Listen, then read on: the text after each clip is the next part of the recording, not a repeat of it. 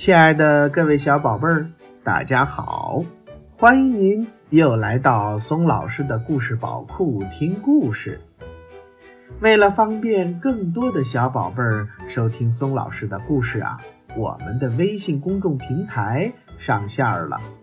你可以让妈妈帮助订阅，订阅方法如下：打开微信，在屏幕的右上角点击加号。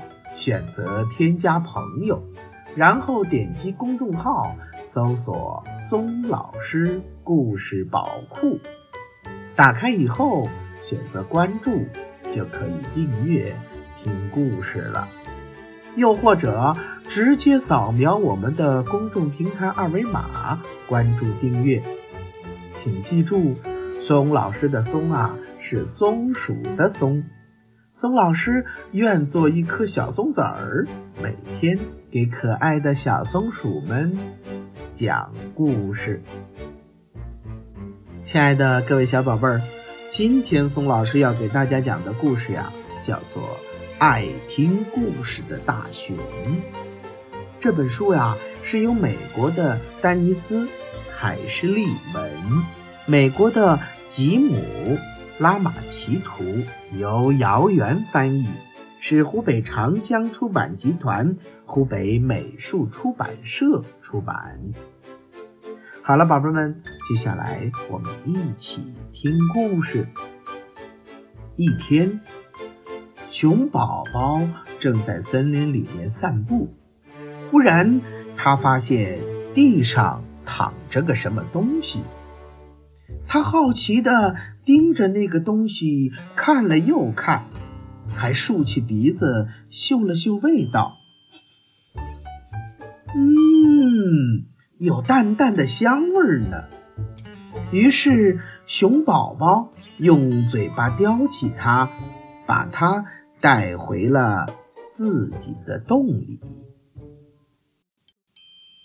一年又一年过去了。熊宝宝慢慢的长大了，他常常好奇的看着那个东西一动不动的发呆。他觉得那个东西就像天上的月亮一样，那么遥远又那么神秘。一个夏天的午后，熊在洞外面的树林里面闲逛。他循着一阵气味，来到了树林中的一片空地上。熊转动着脑袋，四处看了看。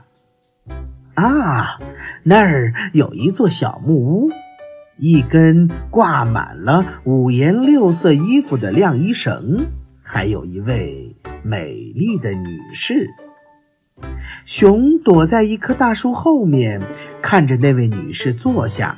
打开了一个神奇的四方形的东西，尽管他的鼻子已经闻到了一阵一阵的香味儿，在这小木屋里有咸猪肉、咖啡，还有面包。嗯，但是他只是好奇地看着他，拿着那个四方形的东西，嘴巴一动一动的。不知道在干什么。不过，熊感觉到了，树林里有一种让自己觉得很温暖的气氛。过了很久，女士合上了书，熊赶紧跑开了。一天又一天。熊每天都会到那片树林里面待上好久好久。慢慢的，他离那位女士近了一些，不过还是躲在一棵树后面。他的大脑袋灵活的转来转去，偷偷的看着她的一举一动。有时候，他正在专心的看着书。却又突然发出了一阵银铃般的笑声。有时候，他的眼睛会离开书，向四处张望；还有一些时候，他好像很紧张的样子，用力攥着手里的书。有一次，阳光轻轻地从树林中洒了下来，落在他的唇间。熊看见它轻轻地碰了碰自己的嘴唇，很享受地闭上了眼睛。后来，它走进了小木屋，熊也缓缓地穿过树林，回到了自己的洞里。一路上，它听见蓝鸟在树枝上叫着，抬起头看，熊感觉自己好像听见了那位女士银铃般的笑声。一天下午。女士不在树林里，熊慢慢的探出头来，四处看了看，然后他慢慢的来到了那堆东西的旁边。不一会儿，熊的大爪子碰翻了那堆东西，吓了他一跳。他用鼻子推了推，然后又用爪子抓着灰色的封面，想把那本书翻过来。终于，他的一只爪子探到了下面，书翻了个身儿，打开了。熊的鼻子戳到了纸上，书又合上了。他的头飞快地缩了回来。熊又试了一回，这次书老实的呆着不动了。他摇摇晃晃的把爪子放在书上，大脑袋也凑了过来。咦，书上有一行一行的符号，小小的，和他叼回去的那个东西呀，真像。熊呆呆地盯着，鼻子里充满了纸的味道、胶水的味道和墨水的味道。嗯，还有其他什么香香的味道呢？熊猛地转过头一看，啊，哎呀，啊，是他回来了呀！有那么一会儿的功夫，熊和那位女士呆呆地看着对方，然后他用大爪子碰了碰书，转身落荒而逃了。第二天，熊看见那位女士坐在椅子上，腿上放着那本褐色封面的书。他柔和的目光在树林中搜索着，好像正在寻找什么东西。看到藏在树后的大熊时，他笑了。他温柔地叫道：“嗨，大熊，过来，快过来！”过了一会儿，熊才慢慢离开了那棵树，一步一步，晃晃悠悠的。朝他走了过去，熊挪得近了一点儿，不远不近，正好是个安全的距离。他趴下来瞧着他，他等了一会儿，然后小心翼翼地打开书，轻轻地读了起来。曾经有一个水手，他在海上航行了许多年。后来他回家了。这位美丽的女士读着，熊看着她翻动着树叶，读着那些神秘的符号。他听不懂她在读些什么，不过听着她的声音，熊觉得心里暖暖的。那个夏天，熊每天都会到树林里来听他读书。当他用令人害怕的声音读到水手失踪时，他也觉得好怕好怕。当他笑着读到水手开的小玩笑时，他也能感到一种陌生的幸福感。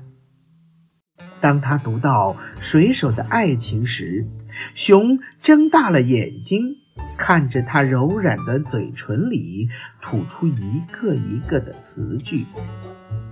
慢慢的，他读出来的词句组成了一个故事，一个读给大熊听的故事。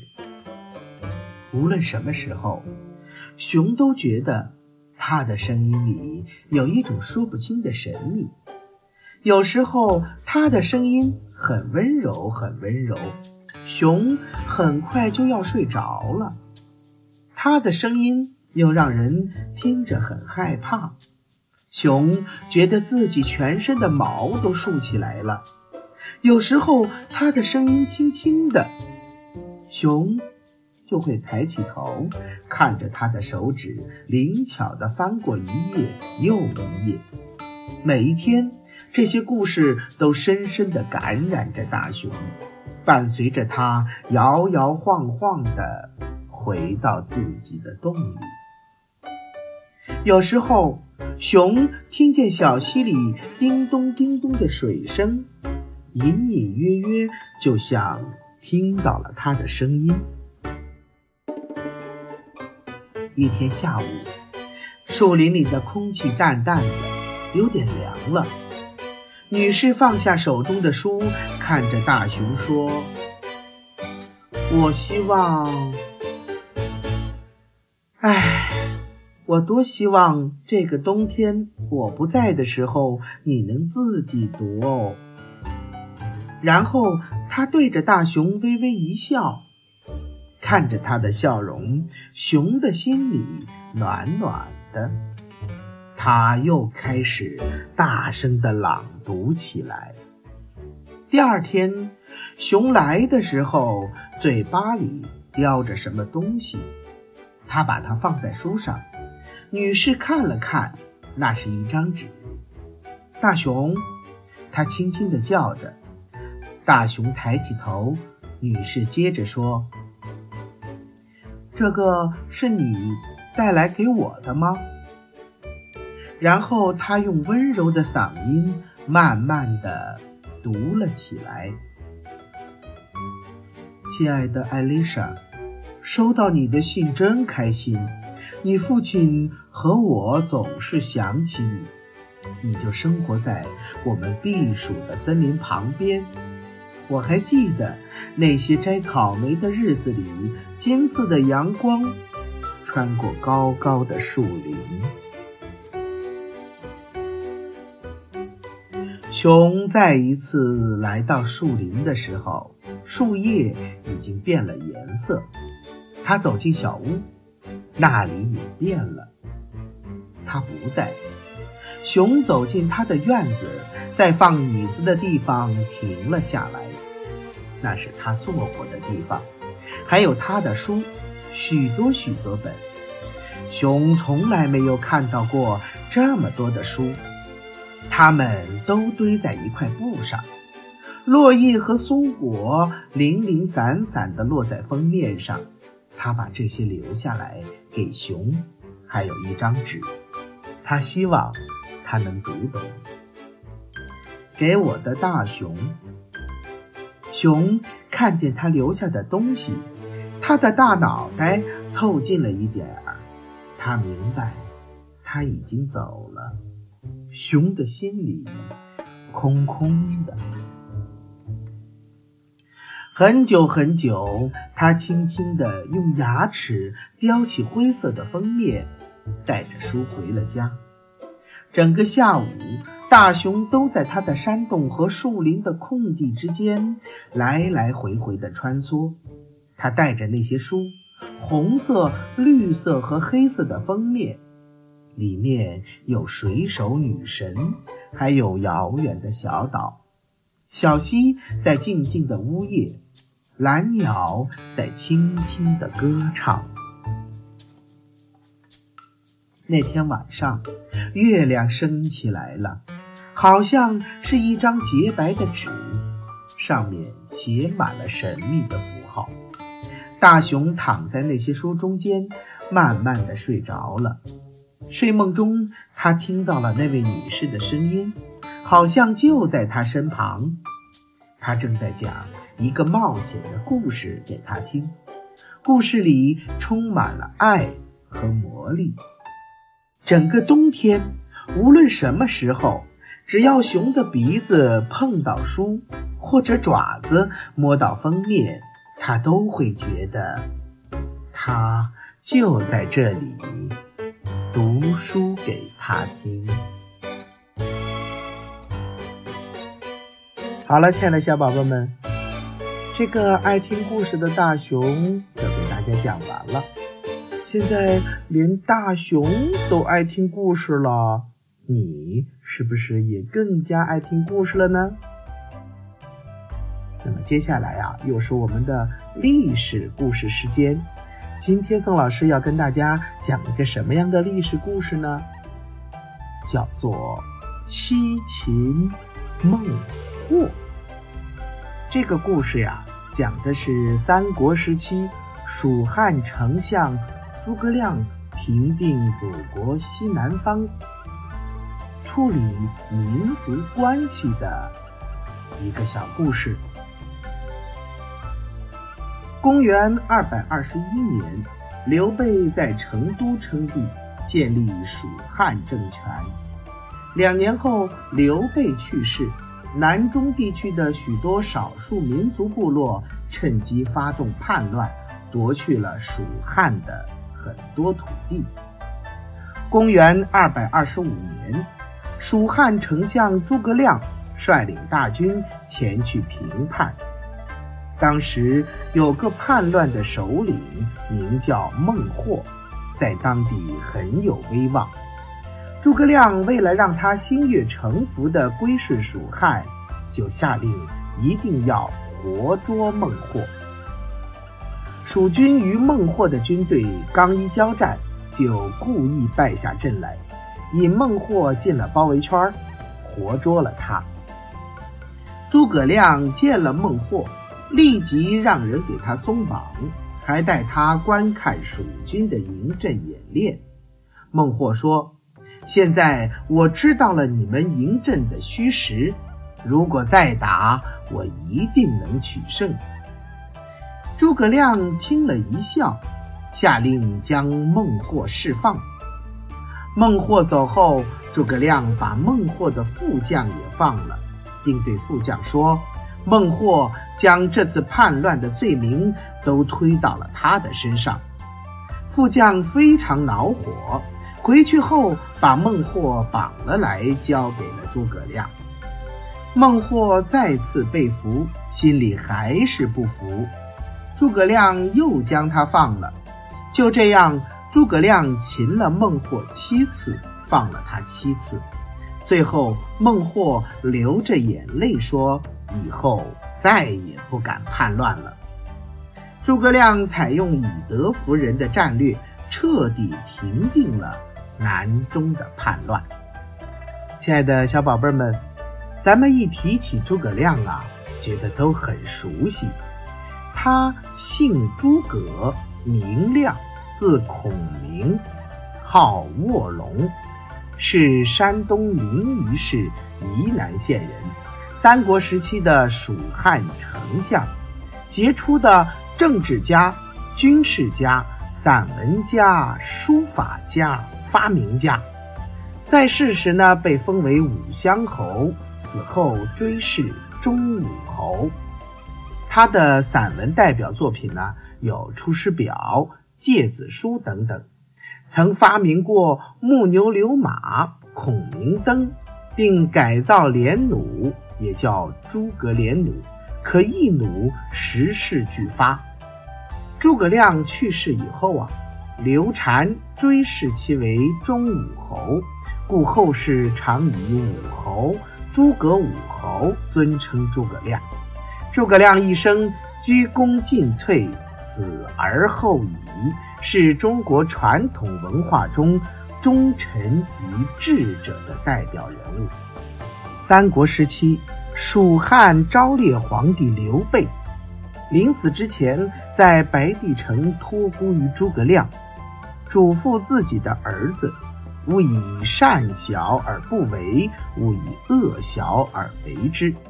诸葛亮因为先帝在白帝城托孤，于是，在蜀汉后期直至去世，一直是鞠躬尽瘁，死而后已。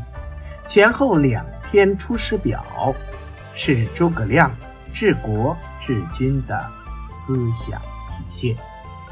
其中有很多的名言佳句：“亲贤臣，远小人。”此先汉所以兴隆也，亲小人，远贤臣，此后汉所以倾颓也。其中《出师表》中还有最出名的一段：“臣本布衣，躬耕于南阳，苟全性命于乱世，不求闻达于诸侯。先帝不以臣卑鄙。”猥自枉屈，三顾臣于草庐之中，则臣以当世之事，由是感激，遂许先帝以驱驰，后值倾覆，受任于败军之际，奉命于危难之间，尔来二十有一年矣。这一些呀。都是《出师表》中的千古名句。如果宝贝们和爸爸妈妈去成都旅游的时候啊，一定要去武侯祠看一看。武侯祠呀，位于成都市武侯区，是中国唯一的一座君臣合祀寺庙和最负盛名的。诸葛亮、刘备及蜀汉英雄纪念地，也是全国影响最大的三国遗迹博物馆。最后，咱们欣赏一首唐朝诗人杜甫写给诸葛亮的一首诗，叫做《蜀相》。蜀相，杜甫。三顾频烦天下计。两朝开济老臣心，出师未捷身先死，常使英雄泪满襟。其中的“出师未捷身先死，常使英雄泪满襟”两句，是千古传颂的名句。好了，宝贝们，今天的故事呀就讲到这儿了，让我们明天不见不散，拜拜。